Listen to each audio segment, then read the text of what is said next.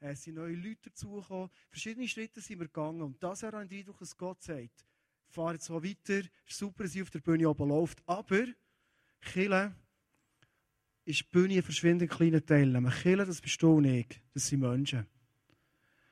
Und vielleicht fragst du dich jetzt, was ist eigentlich Multiplikation unter Menschen? Wie soll das passieren?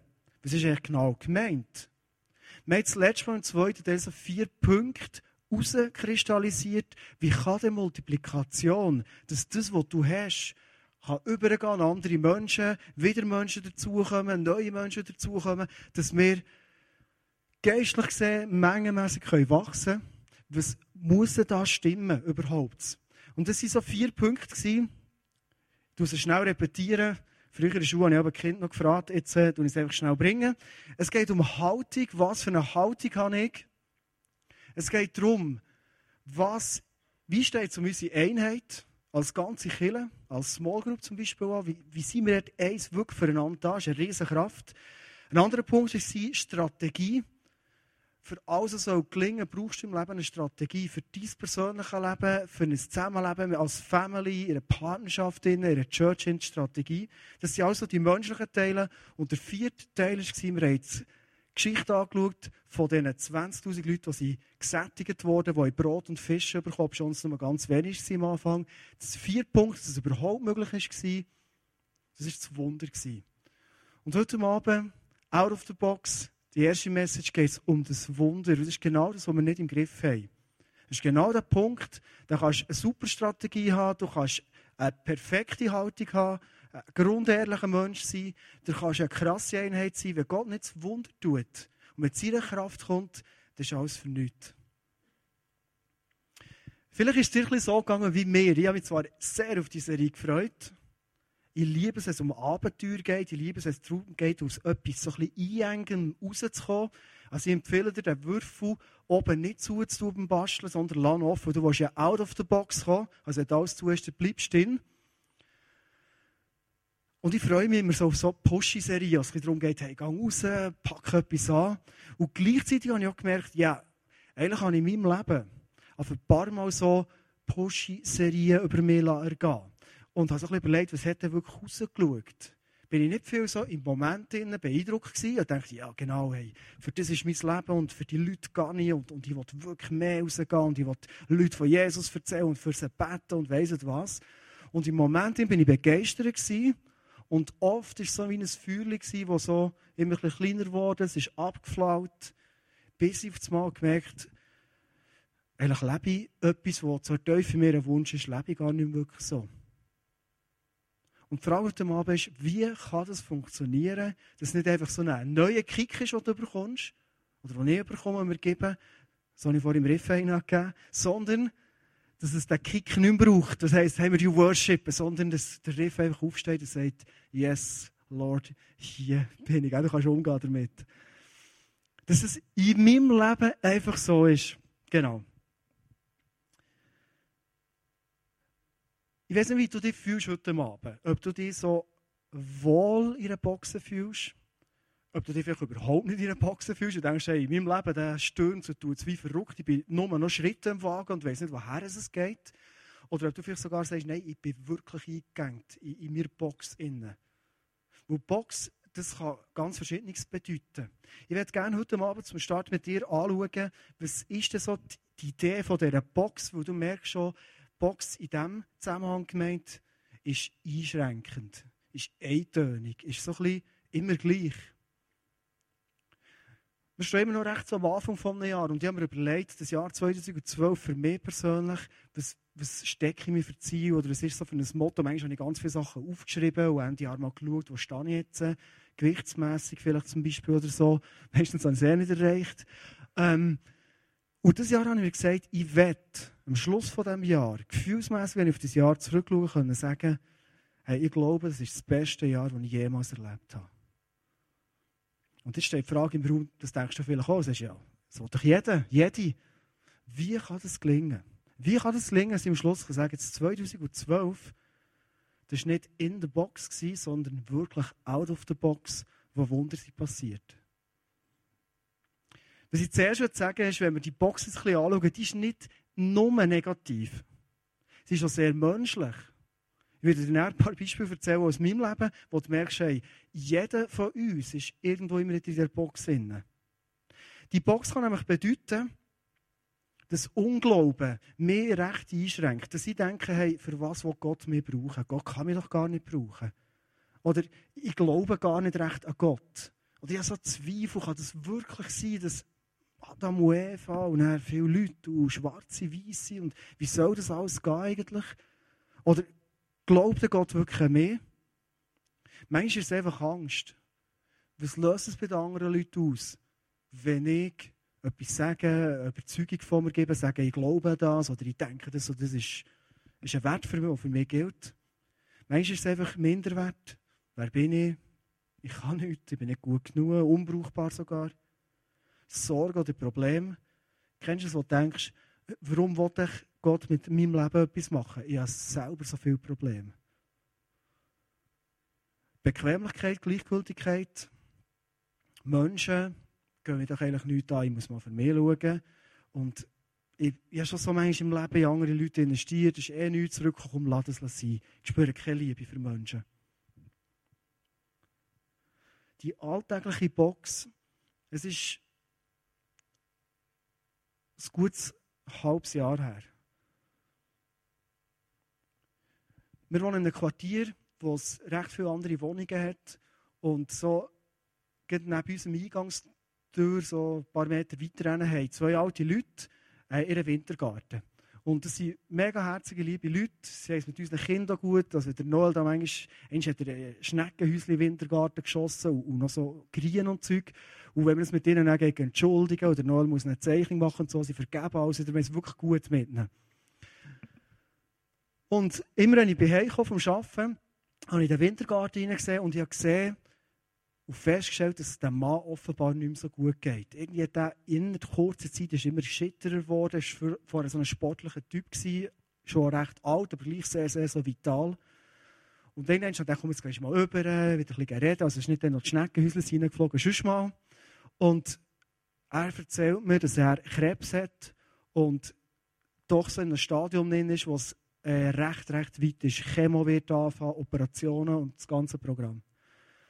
Und ich war völlig geschockt. Ähm, ich weiß nicht genau, was ich dann zu ihm gesagt oder auch nichts habe gesagt. Ich, bin wieder gegangen. Und immer, wenn ich bin heimgekommen oder sonst draussen war, in den Wintergarten hineingeschaut, äh, habe ich gemerkt, ich glaube, Gott will etwas, er will mich brauchen, für den Mann in dieser Situation irgendwo zur Seite zu stehen. Es ist immer konkreter geworden. Und ich habe beobachtet, dass er immer schitterer ist geworden. Und es hat mal so einen Moment gegeben, wo ich rübergeschaut beim Computer am Arbeiten war und dachte, der Mann lebt nicht mehr so lange wahrscheinlich. Sonst hat man ihn gesehen, wir haben zusammen geredet, wir haben es gut gehabt. Und so habe ich gemerkt, hey, und jetzt werde ich dieser Stimme in mir wirklich äh, folgen und gehen, wo ich gemerkt die Stimme in mir sagt, erzähl dem Mann von Jesus keine Ahnung, was der glaubt. Keine Ahnung, was er über Gott denkt. Aber die Stimme ist nicht dringlich, aufdringlich, aber einfach in aller Liebe, aber in aller Klarheit. Gang über, erzähl ihm von Jesus. Ich habe den Kompi zugetan, bin übergegangen, hat es auch mal verreden, ist mega gut gehabt. Sie haben äh, erzählt, wie es ihm geht und äh, auf ein Foto zeigen von ihren letzten Ferien. Sie haben gefragt, was sie so machen, warum sie immer daheim am Arbeiten sind, ob ich nicht mehr Schule gebe und so weiter. Und erzählen, nein, sie jetzt im ICF und, und haben ein bisschen von meinem Glauben erzählt, dass sie glauben und sie es herzig gefunden, interessant gefunden. Und irgendwie ist bei dem so ein bisschen geblieben und immer gedacht, hey, aber ich glaube, der Heilige Geist wird mich herausfordern zu einer ganz, ganz konkreten Frage. Und ich habe so gespürt, du gehört in mir. Und nämlich ist die Frage, dass ich ihn frage, hey, schau, du merkst, dass deine Tage hier zählt sind, wahrscheinlich. Über das haben wir ja geredet. Weißt du oder hast du einen Glauben, woher dass du kommst, wenn das alles fertig ist hier mal? Das ist eine ganz wichtige Frage für jedes von uns, wenn wir jung sind. Weißt du, wenn das ganze Traritara hier auf der Welt mal fertig ist, weißt du, wo du mal bist Oder hast du einen Glauben, eine Sicherheit? Und ich habe gemerkt, hey, die Frage, die fordert mich raus wie die Sau. Ich war so richtig in der Box drin. Ich habe mit dem mal über alles geredet, über einen Glauben und weiss was. Aber die Frage zu stellen, weil ich es nicht gewusst und klar hat ihm anbieten, ihm den Weg zu erklären und für ihn zu beten. Die Frage hat mich so was von herausgefordert. Angst. Was löst es bei ihm aus? Was denkt er über mich? Kennst du das? Es ist so easy, ein bisschen reden. Aber diese Fragen sind unglaublich schwierig. Ich hatte einen Kampf in mir, in meiner Box.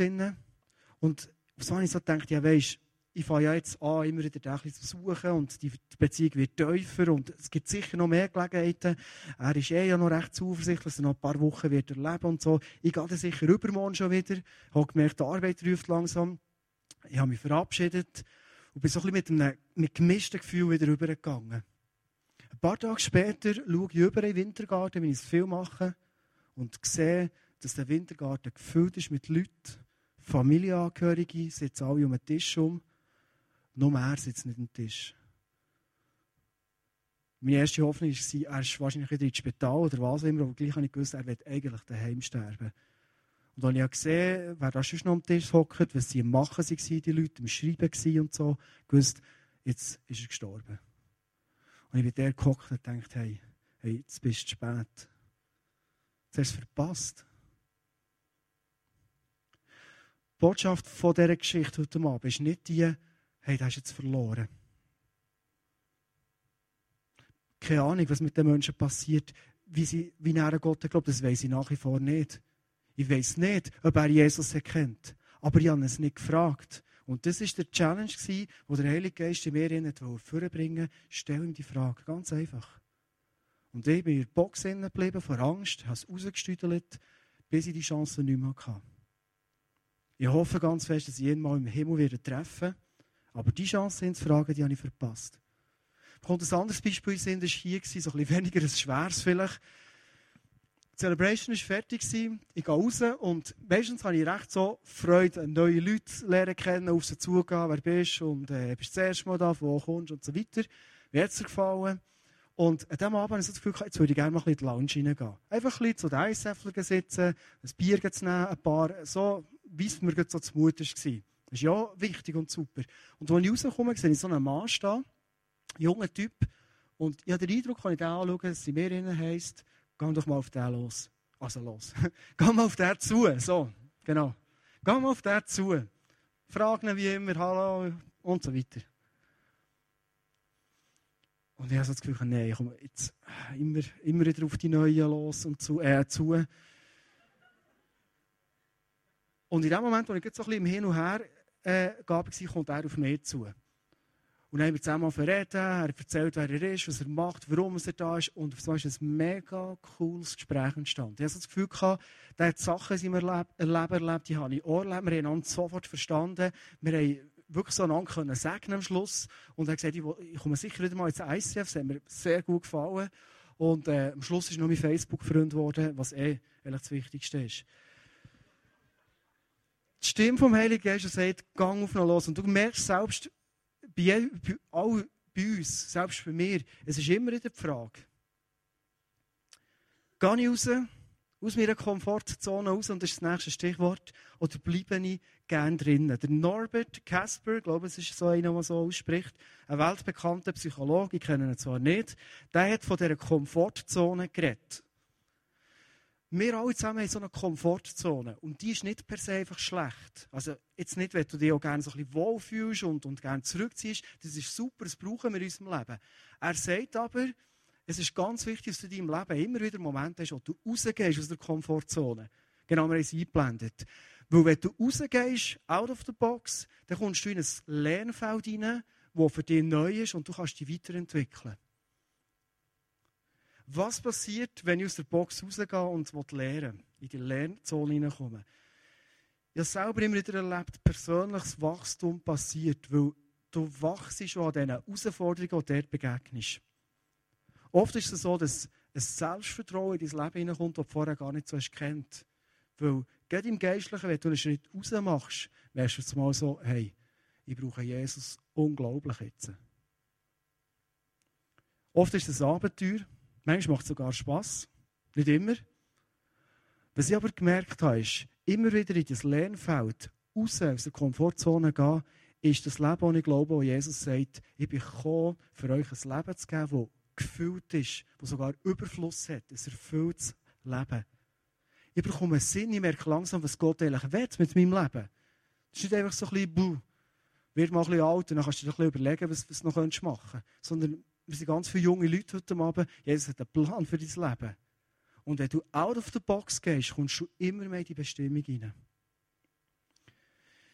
Ich selber bin recht Fan von Jesus und ziemlich begeistert von Gott. Vielleicht merkst du es vielleicht nicht oder die, die mich besser kennen, weil ich immer wieder so überrascht bin, wie Gott funktioniert und wie er ist. Schon als er die Schöpfungen gemacht, die Welt geschaffen, es war perfekt. Es war alles super. Und selbst dann, wenn er uns rauslockt, aus der Box und sagt, geh ins Lernfeld rein, er meint es immer, immer und wirklich immer gut mit uns. Er will nur, dass dein Leben in eine Bewegung kommt, die genau in die gute Richtung geht. Wir reden manchmal als Menschen so von Win-Win-Situationen. Man erlebt etwas zusammen oder macht etwas ab. Es geht für ihn gut auf und für sie auch noch gut. Es sind so Win-Win-Situationen. Und ich habe das Gefühl, Gott ist ein Meister in dem, so Win-Win-Win-Win-Situationen zu machen oder sogar Win-Win-Win-Win-Prozesse zu machen. Du gehst raus, braucht Mut. Du lebst, wie Gott dir hilft, wie du herausgefordert wirst. Du kannst Erfolge erleben. Manchmal gibt es auch Misserfolge, aber aus denen kannst du lernen. Und du merkst, du bekommst Freude an dem.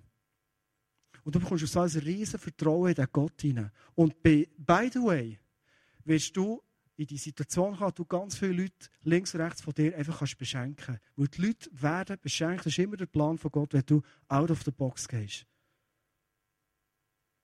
Der Henry Ford, das ist der Gründer von dem, vom grossen Ford-Unternehmen.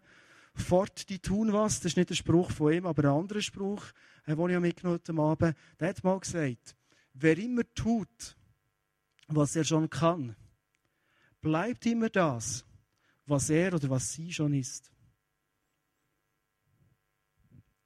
Vielleicht kommt bei dir so die Frage auf, wo du sagst, wie soll es dir jetzt gelingen, das am Anfang gesagt, dass das out of the box gehen, dass es zu einem Lifestyle wird bei uns, zu etwas, wo einfach anhaltet. Nicht nur begeistert heute Abend heimgehst von Jesus, sondern wo bleibt. Was ich bei Jesus sehr, sehr faszinierend finde, nebst vielen anderen Sachen, ist, er ist so ein liebender Gott. Er hat zum Beispiel nie wollen, dass die Jünger verheizt werden. Da hat er sich voll eingesetzt. Vielleicht denkst du jetzt, Jesus ist doch der, der immer sagt, raus aus der Box und mach und tu und gang. Und es gibt einen Vers in der Bibel, der Apostelgeschichte, und dort werden wir jetzt ziemlich verweilen. Ganz am Anfang von den ersten Christen in der Apostelgeschichte steht etwas, wo Jesus hat befohlen. Er hat befohlen und gesagt, Jünger, Jungs, ihr bleibt hier in der Box inne. Recht schräg. Einmal, es war bei einer gemeinsamen Mahlzeit, wies er sie an, Jerusalem vorläufig nicht zu verlassen, sondern die Erfüllung der Zusage abzuwarten, die der Vater ihnen gegeben hatte. Er hat sie angewiesen. Er hat nicht gesagt, ich würde euch empfehlen, bleibt mal noch drinnen, wartet ab, es kommt dann. Sondern er hat gesagt, Jungs, ihr bleibt hier drinnen. Das ist eine Anweisung, die ich euch gebe. Warum? Jesus hat gewusst, die Jünger sind zwar motiviert, die haben einen guten Willen, die haben so viel mit mir erlebt, haben Wunder gesehen, die wollen jetzt auch gehen, die wollen das verbreiten. Aber er hat gewusst, es fehlt noch etwas. Und was fehlt ihnen? Jesus hat gesagt, gleicher Vers, Johannes hat mit Wasser getauft, ihr aber, und das ist noch nicht passiert denn, werdet mit dem Heiligen Geist getauft werden. Für Jesus ist klar gewesen, Jungs, wenn ihr jetzt einfach geht, all euer gut Willen, das ist super, aber wenn du den Geist und die Kraft nicht hast von dem Geist, es ist, ist zum Scheitern verurteilt. Bleibt drin in der Box. Und wenn ist der Geist gekommen? Ich finde es ganz interessant. Auch an diesem Tag waren sie alle wieder am selben Ort versammelt. Alle wurden mit dem Heiligen Geist erfüllt. Der Heilige Geist ist dann gekommen, als sie zusammen waren, Sonntag, sie haben sich getroffen, wie immer, haben geworshipped, haben zusammen geredet, haben einander gelehrt. Und in dem Moment, wo die Einheit da ist, darum ist Einheit so wichtig, in dem Moment ist der Heilige Geist auf sie gekommen. Und das ist einer der grossen Wünsche, die ich heute Abend habe. Dass du kannst heimgehen und wirklich gefüllt bist vom Heiligen Geist. Warum?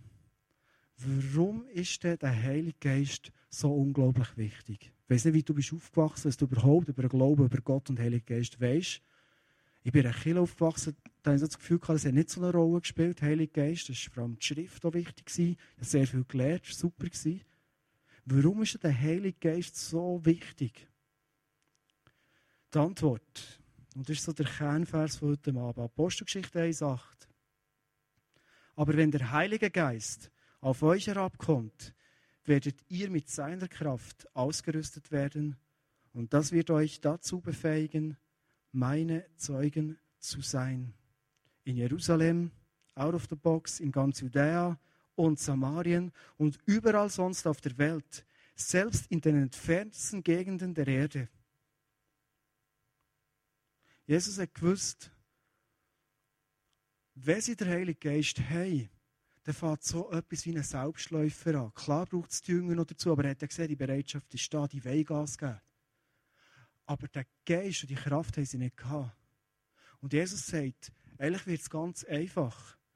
Der Geist bekommt ihr und der gibt euch die Fähigkeit, er wird euch dazu befähigen, meine Zeugen zu sein. Einfach zu erzählen, was ihr leben mit Gott. Fertig. Nicht mehr, nicht weniger. Einfach das, was der Heilige Geist mir sagt, das anfangen umzusetzen und zu glauben, auch wenn er mich challenged, herausfordert, er gibt mir Kraft in dem Moment, den ich brauche. Der Heilige Geist ist matchentscheidend. Ohne ihn läuft gar nicht. Ich habe mir überlegt, als ich mir auf die Message her wieder so bewusst geworden habe ich ein bisschen zurückschauen in meinem Leben und vielleicht machst du es innerlich jetzt so, dass du überlegst, wo hat es so Sachen gegeben, wo ich in meinem Leben mit wirklich gutem Willen und vorab bin und, und mitgegangen bin und etwas bewegen und es ist gescheitert. Wir kommen recht viele so Beispiele sind. Und ich habe mir einfach überlegen, habe ich gemerkt, dass ich dann wirklich so aus der Kraft vom Heiligen Geist aus, aus einem Auftrag, den mir der Geist hat gegeben hat, verhandeln. Das ganze Leben jetzt aufräumen und alles zu analysieren, ich denke, das wird äh, gar nicht möglich sein, ist nicht der Punkt heute Abend. Sondern, wenn ich an mein Jahresmotto denke und sage, jetzt 2012, das soll das Jahr sein, ich muss sagen, ist das Beste von meinem Leben, dann merke ich, dann brauche ich den Heiligen Geist in meinem täglichen Leben. Dann muss ich Morgen aufstehen, oder muss ich. Dann stehe ich am Morgen auf und sage, Guten Morgen, Heiliger Geist, schön bist du schon wieder da. Und was hast du in diesem Tag für mich als Auftrag? Was willst du mir vielleicht ganz konkret sagen? Wo willst du mir speziell helfen? Wo willst du mich herausfordern? Vielleicht sagt er ja, geh bügeln, mach dein Programm, wie du es vorgesehen hast. Dann machst du es. Vielleicht sagt er aber auch, geh bügeln, aber hab mal ein bisschen Äugel auf den Arbeitskollegen. Ich glaube, der braucht dich heute. Wie ist es vielleicht als Small Group Leiterin oder Leiter? Ich bin seit noch nicht so lange wieder Small Group Leiter. Das ist etwas vom, vom, vom meinem Spannendsten, denke ich, so mit den Jungs zusammen unterwegs zu sein. Und dann frage ich viel den Heiligen Geist, was willst du, dass heute Abend einfach dran ist? Was willst du? Ich bin gespannt, was er sagt. Klar schickt er das ICF noch Programm, wo kannst Message verteufeln, ist alles super. Kannst du auch brauchen. Vielleicht sagt der Heilige Geist, du machst das Programm. Aber vielleicht sagt er, weißt du was, ich glaube, in dieser Gruppe ist genau das dran heute Abend. Und dann gibt er dir die Kraft, und wenn du das Programm auf die Seite legst, einen Schritt raus machst, out of the box gehst und sagst, und jetzt mache ich das, was mir der Heilige Geist aufs Herz gelegt Verschiedene Leute sind auf mich zugekommen nach der Thank You Party, die wir hatten. Das ist immer so ein Abend, den wir einmal im Jahr machen, wo wir alle Leute vom ICF einladen, die mitgearbeitet haben, die Finanzen mittragen, wo wir sagen, merci vielmals, dass du im ICF tun bist. Und dann gehen wir zusammen, fangen zu Nachtessen, machen etwas zusammen, ist alle Jahr etwas anderes. Das Jahr sind wir in die Arena tun gegangen. Und ein paar haben gesagt, hey, das war so cool dort drin. Wie, wie bist du dort hergekommen, dass wir da reingehen können und so.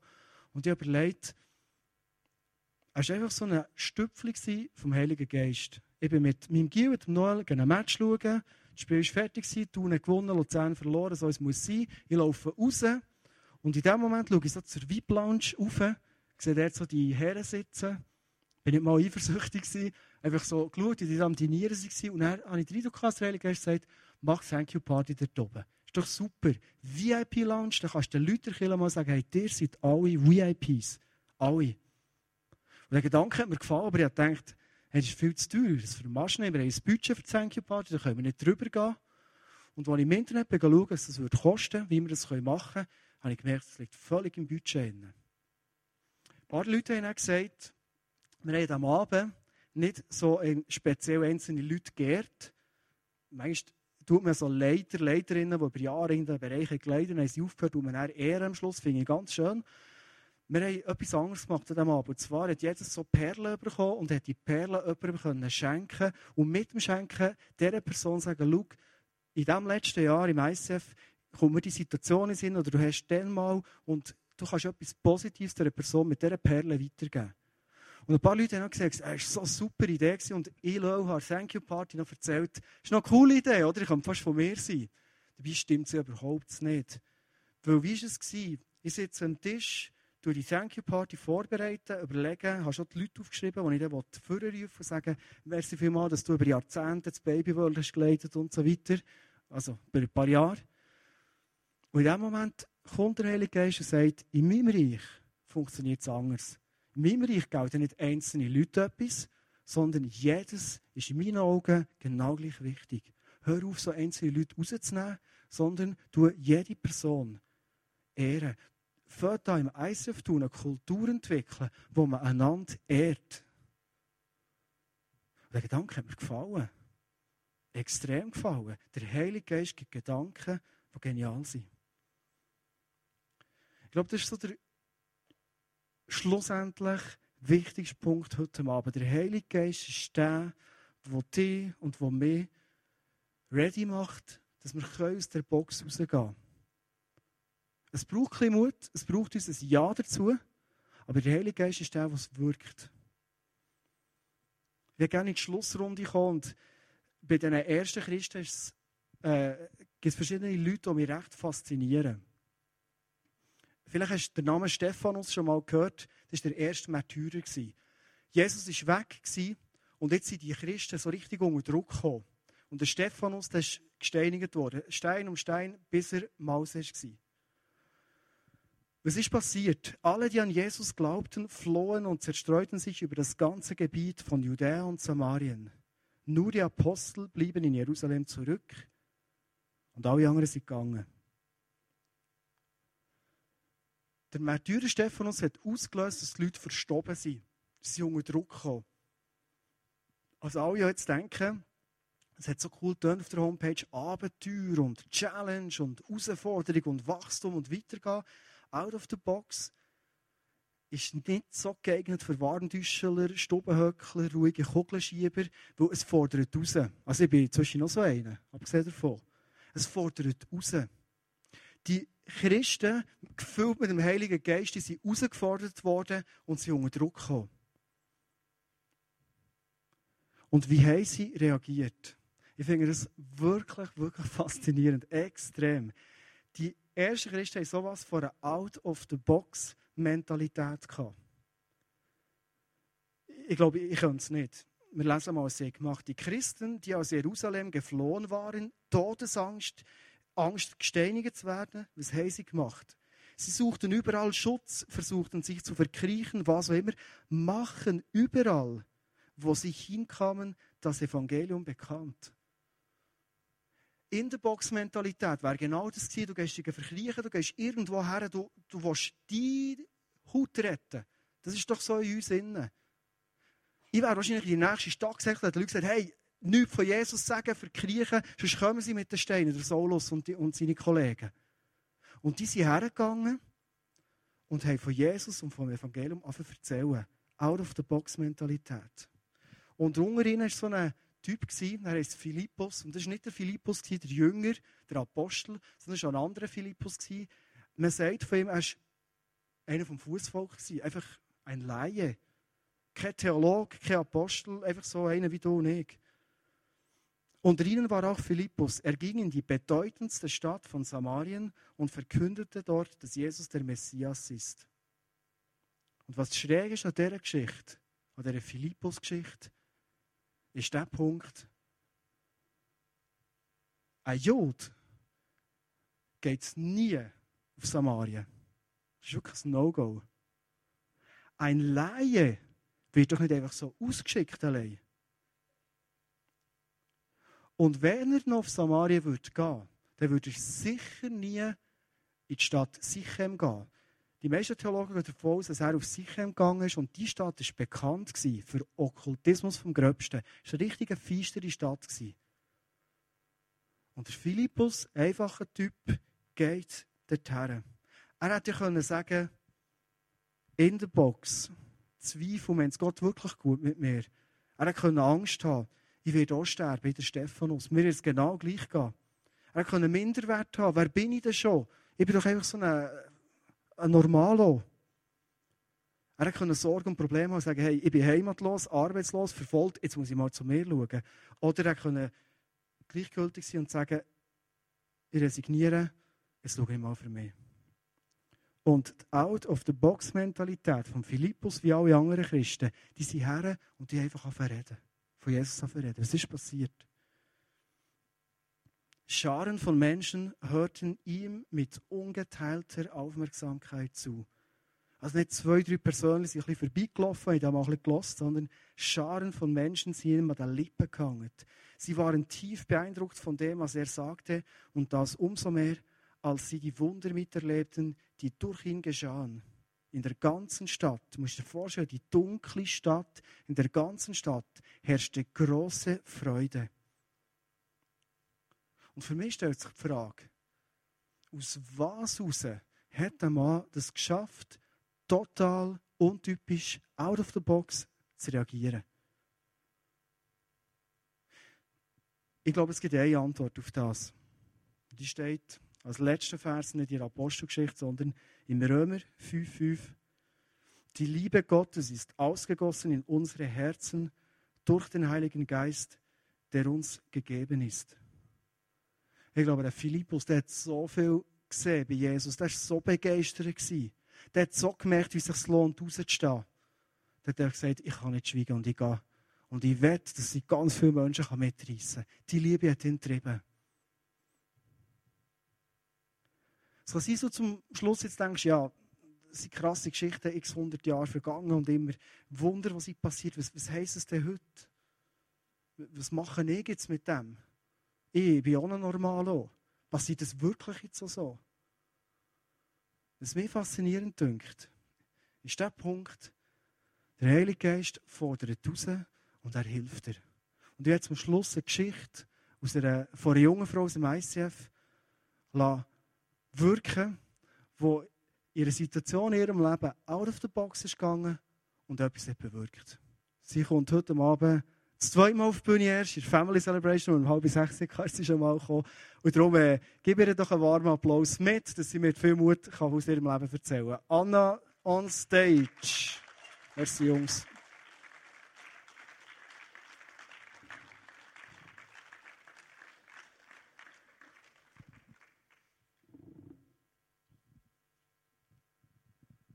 Hey, du kommst so langsam, dabei bist du so schnell. Sie ist so fast so ein bisschen Spitzensportlerin oder auch sonst sehr, äh, nein, einfach sehr sportlich und schnell. Ich weiß es. Genau. Meine Frau hat es erzählt. Du nicht nachher mögen. Und die ist schon schnell. Anna, super, dass du hier bist. Schön. Ähm, ich habe eine erste Frage an dich, und zwar, du hast einen Wunsch gehabt in deinem Herzen, du hast dem nachgegeben und du hast etwas in Gang gesetzt. Kannst du uns kurz erklären, was das war? Also ich bin in einer Familie aufgewachsen, wo, oder wachsen auf, wo christlich ist. Und in den letzten paar Jahren war es so, gewesen, dass der Glaube immer mehr zu einem Tabuthema ist geworden. Und wenn nachher die Weihnachten kam, ist es immer so ein angespannte Stimmung gewesen, weil man möglichst untraditionell hat etwas machen und gleich hat man ja irgendwo noch verkrampft irgendetwas Frommes müssen reinquetschen, was das Ganze ja wirklich schlecht hat gemacht und angespannt. Und ähm, ich habe einfach auch gemerkt, jetzt dieses Jahr, dass, dass mir das schon Anfang Dezember fährt, aggressiv machen und ich habe Weihnachten wirklich hassen und ehrlich war mein grösster Wunsch, mal eine schöne Weihnacht wirklich zu erleben, wo man sich auf das besinnt, wo, wo wirklich war und sich Gemeinschaft zusammen pflegen kann. Super. Wie bist du vorgegangen? Was hast du denn gemacht? Also ich habe mir ehrlich gar nicht so viel überlegt. Echt dann, wo, wo es nicht darum ging, was wollen wir machen an Weihnachten, wie jedes Jahr, habe ich gesagt, ich helfe so nicht mehr, wie es bis jetzt war. Und ich gesagt, äh, wir müssen uns entscheiden, entweder möglichst untraditionell und wir machen nichts, was mit dem Glauben zu tun hat und mit eigentlich Weihnachten dann wirklich nichts und gehen zusammen Skifahren oder irgendetwas, was wir gerne machen. Oder wir besinnen uns mal wirklich für das, was war und pflegen Gemeinschaft und, und sie ja, halt mal nicht sportlich und das, was wir eigentlich machen. Und äh, wir haben uns dafür geeinigt, doch mal ein bisschen traditioneller zu sein, wenn man so kann sagen Und äh, haben uns so entschieden, dass zwei einen planen, zwei ähm, das Essen planen und zwei äh, müssen das Tannenbäumchen besorgen. Hey, super, wirklich. Klar, organisieren ist immer gut Strategie haben. Gell? Ähm, wie haben die Leute reagiert aus deiner Familie? Das würde mich noch interessieren. Also meine Schwestern sind sehr schnell darauf eingesprungen, gerade mit dem Tannenbäumchen sowieso. Und äh, haben eine coole Idee gefunden. Und auch bei meinem Vater habe ich sehr schnell Begeisterung gespürt. Ich habe das Gefühl, er ist recht viel von der Kindheit hochgekommen, weil er das auch hatte. Und ja, da war wirklich begeistert. Gewesen. Bei meiner Mutter haben wir mehr auf Widerstand, ja, ist mehr Widerstand gekommen, weil auch bei ihr natürlich die Kindheit ist gekommen. Und äh, sie hat auch eher als Heuchelbesen erlebt und ja, die traditionelle Weihnachten eher auch schlecht erlebt. Und trotzdem war sie auch der Gruppe, die den Tannenbaum organisieren äh, Das ist taktisch wirklich gut. Äh, was, mich, was mich interessiert ist, immer wenn wir out of the box gehen, Jesus liebt es und da kann man Wunder, so Alltagswunder. Hast du solche Alltagswunder erlebt oder beobachtet? Ja, also als ich jetzt eben das Interview vorbereitet habe, mir so ein bisschen wieder alles überlegt habe, ist sicher das erste Wunder schon mal, oder der erste Zufall, dass eben die Mutti überhaupt in dieser Gruppe war, wo der Tannenbaum organisieren muss, dass sie mit dem konfrontiert wird. Und das Zweite war dann am 25. Dezember, wo morgen wir zusammen zmörgelt haben und natürlich kein Tannenbaum da war. Der Input parat und das Essen auch schön im Kühlschrank. Und dann musste ich dann schon ein bisschen verzeugen und sagen, ja, hallo, wo ist denn der? Wir haben unsere Sache gemacht und ihr Hey, das finde ich super. Du bist zwischen einer auf den Tisch und sagt, so goes it not und es muss ändern. Das ist cool. Ja, super. und meine Schwester hat dann auf jeden äh, natürlich zum Auftakt gesagt, ja, wartet mal, ich stelle euch schon noch so einen Halleluja-Besen in, in die Stube. Und äh, dann hat sie gesagt, ja, aber wenn ich euch so einen Besen in, in äh, die Stube stelle, dann müsst ihr auch Fröhliche singen. Und ich habe genau gewusst, wenn sie das so sagt, die wird etwas herstellen. Und auf, auf den das darfst du nicht eingehen. Und dann habe ich gesagt, wir hören dann ähm, auch den Fröhlichen hören. Sie ist darauf eingegangen. Ja, das, Morgen war fertig und dann ist sie mit der Mutti zusammengehockt und dann haben sie verlegt, ja, jetzt müssen wir etwas machen, wenn wir das Maus auftun. Haben die Gartenschere genommen und im Wald. Und beide haben ehrlich geschaut vorhin für einen Tannenbaum, aber 40, 50 Stutz haben sie beide gefunden. Für so einen kleinen Krüppel müssen wir da nicht zahlen. Dann sind die im Wald und dachten, wir basteln jetzt halt den Tannenbaum. Hey, denkt, ja, es hat genug, also genug gefällte Tannen. Ähm, wir tun da ein paar Zweige abhacken und basteln etwas. Sie sind gegangen, da doch gefällte Tannen gefunden, aber hinter diesen gefällten Tannen ist wie bestellt und nicht abgeholt die Spitze vor einer Tanne gestanden schön parat, für dass man sie mitnehmen kann. Und dann hat die Mutter gefunden, das ist das Geschenk von Gott, das nehmen wir, das ist unser Tannenbaum. Sie haben den genommen und ähm, ich kann das sonst hier einblenden. Ja, dann müssen wir sehen, unbedingt. er ist wow. nicht so, wie sich halt alle Tannenbaum vorstellen. Nicht so schön, aber sie haben ja recht Bauchmuskelkater gehabt, den durch das Quartier heimzubringen und haben ja das Goldie gehabt, mit dem, mit dem Schmuck, also mit dem Dekomaterial von Mutti geschmückt und nicht so, es war recht originell, gewesen, halt nicht so normal, aber ist unser Tannenbaum geworden. Hey, sorry, ich sehe jetzt wirklich das erste Mal, weil vorher haben wir noch nicht gehabt. Ähm, mir gefällt das super. Wirklich so nicht 0815 mäßig richtig so eigenwilliger, schöner Tannenbaum. Ja, einfach wenn du Gärtner fragst, ist es schon ein bisschen einseitig und okay. nicht so wahnsinnig. was mich wundert, also wirklich, es ist herrlich, oder? Was, was mich wundert, hast du jetzt, Weihnachten ist ja längstens vorbei, siehst du so längerfristige positive Auswirkungen bei dir in der Familie? Also für mich ist es im Moment noch recht schwer zu sagen, aber ich habe ein das Gefühl, dass es bei meinen Schwestern auch ein, ein Eis gebrochen hat, zum Glauben wieder. Und ähm, ich habe, meinem, ich habe das Gefühl, ich soll meinem Vater die Losungen schenken. Und ich habe doch da jetzt zwei, drei Mal am Morgen gesehen mit dem iPhone und den Losungen oben runtergekommen. Ich habe noch nie gesehen lesen, aber ich nehme nicht an, dass er das einfach mitträgt für nichts. Und habe heute auch von meiner Schwester äh, erfahren, dass es auch schon ein paar Gespräche am äh, Nacht ist über den Glauben hat gegeben. Krass, das ist genial. Was denkst du, ist die letzte Frage, was denkst du, was, was hat es dir gegeben? Wo Gott schenkt immer, wenn wir out of the box gehen. Also für mich hat sicher ähm, ein Kindheitstraum in Erfüllung gebracht. Weil, ja, ich habe mir schon lange so einen Tannenbaum gewünscht, der schön leuchtet und man kann warten, bis die Kerzen unten sind aus Fister ist. So wie er da aussieht jetzt. Und ähm, das andere ist sicher, auch dass ich Mut habe, einfach, ich habe mir nicht viel dabei überlegt, weil einfach wirklich im inneren Wunsch oder ja, dem Bauchgefühl gefolgt und das angesprochen und mir nicht viel überlegt und es hat eigentlich mega viel ausgelöst. Weil auch die Bauchgefühl halt auszusprechen und schauen, was passiert. Ich kann etwas wagen, ja. Ich ganz oft redet der Heilige Geist das Bauchgefühl zu uns. Und äh, ich finde die Geschichte so faszinierend, weil sie ist voll alltäglich, sie ist sehr mutig. Mir gefällt sie sehr gut, mit, mit den Bildern noch. Und ähm, Chapeau, hast du gemacht. Äh, in deiner Familie ein Zeichen hast gesetzt, auf den Tisch geholt hast, auf eine positive Art. Und was ich dir wünsche, ist, dass du in deinem Leben noch ganz viele so Beispiele, Erlebnisse kannst machen kannst, wo du merkst, zwischen mal auf den Tisch holen für etwas Gutes, das ist gut. Das tut gut. Merci, Anna. Merci. Geben wir Anna noch Applaus.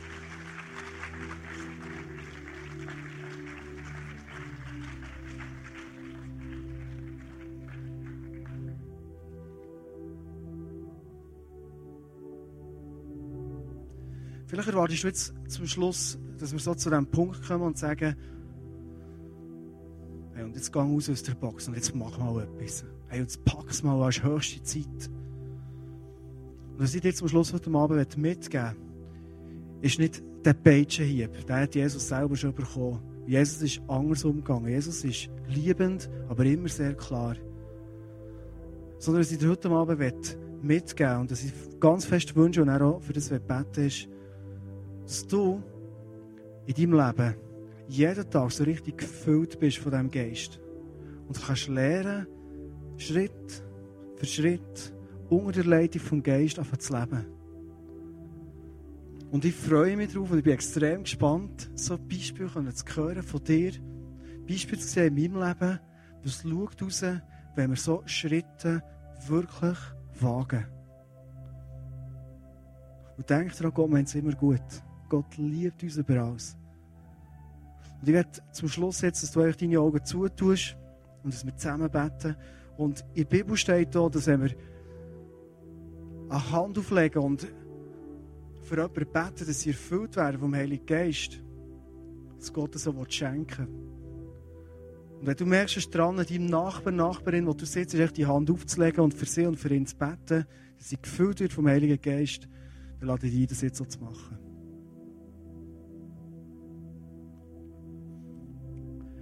Heilige Geist, ich bin beeindruckt von, von dem Power, den du hast und von der Art, wie du mit uns Menschen umgehst. Voll Liebe und so messerklar. Und Heilige Geist, es tut mir leid, dann, als ich deine Stimme gehört in meinem Leben und ich, es ignoriert oder ich Ausreden hatte, was auch immer. Und es ist so genial zu wissen, dass deine Gnade unendlich groß ist. Es mir weg dem jetzt nicht vom Abstellgleis sein, sondern du liebst uns, Jesus über alles. Und du gibst heute Abend die Chance, für ganz neu deine Hand zu packen, dass ich heute Abend ganz neu Jesus zu dir kann Ja sagen kann. Dass ich kann Ja sagen und sagen, Jesus, ich will mit dir ins Abenteuer einsteigen. Und ich kann Ja sagen zu dir, Heilige Geist, und sagen, komm in mein Herz oder füll mein Herz wieder aus. Ich will ausräumen für all die Sachen, die im Weg sind, die, die diese hinder, äh, dies, dies Wirken hindern. Ich will es wirklich ausräumen. Merci, Heilige Geist, dass du sogar dann Kraft gibst, dass wir das machen und tun. Und es nicht auf die lange Bank schieben. Und du willst Freiheit. Und du willst, dass in unserem Leben mit dir zusammen wirklich Postkabel gehen. Und Heilige Geist, das bitte ich jetzt einfach für jede Person, die heute Abend hier ist, das bitte ich einfach für mein Leben. Lass uns so richtig gefüllt sein von dir. Und ich wünsche mir ganz fest, dass du immer wieder auf Herz triffst, die auf dich hören und Ja sagen zu dir. Und du hast versprochen, und merci für das, dass je mehr wir auf deine Stimme hören, je klarer können wir sie hören. Und Heilige Geist, ich bin gespannt, was aus diesen Leben, von all diesen jungen Leuten heute Abend, aus meinem Leben alles wird passieren. Ich bin gespannt. Es wird gut. Das Beste wird noch kommen. Danke, Jesus, dass du da bist und das verspricht. Amen.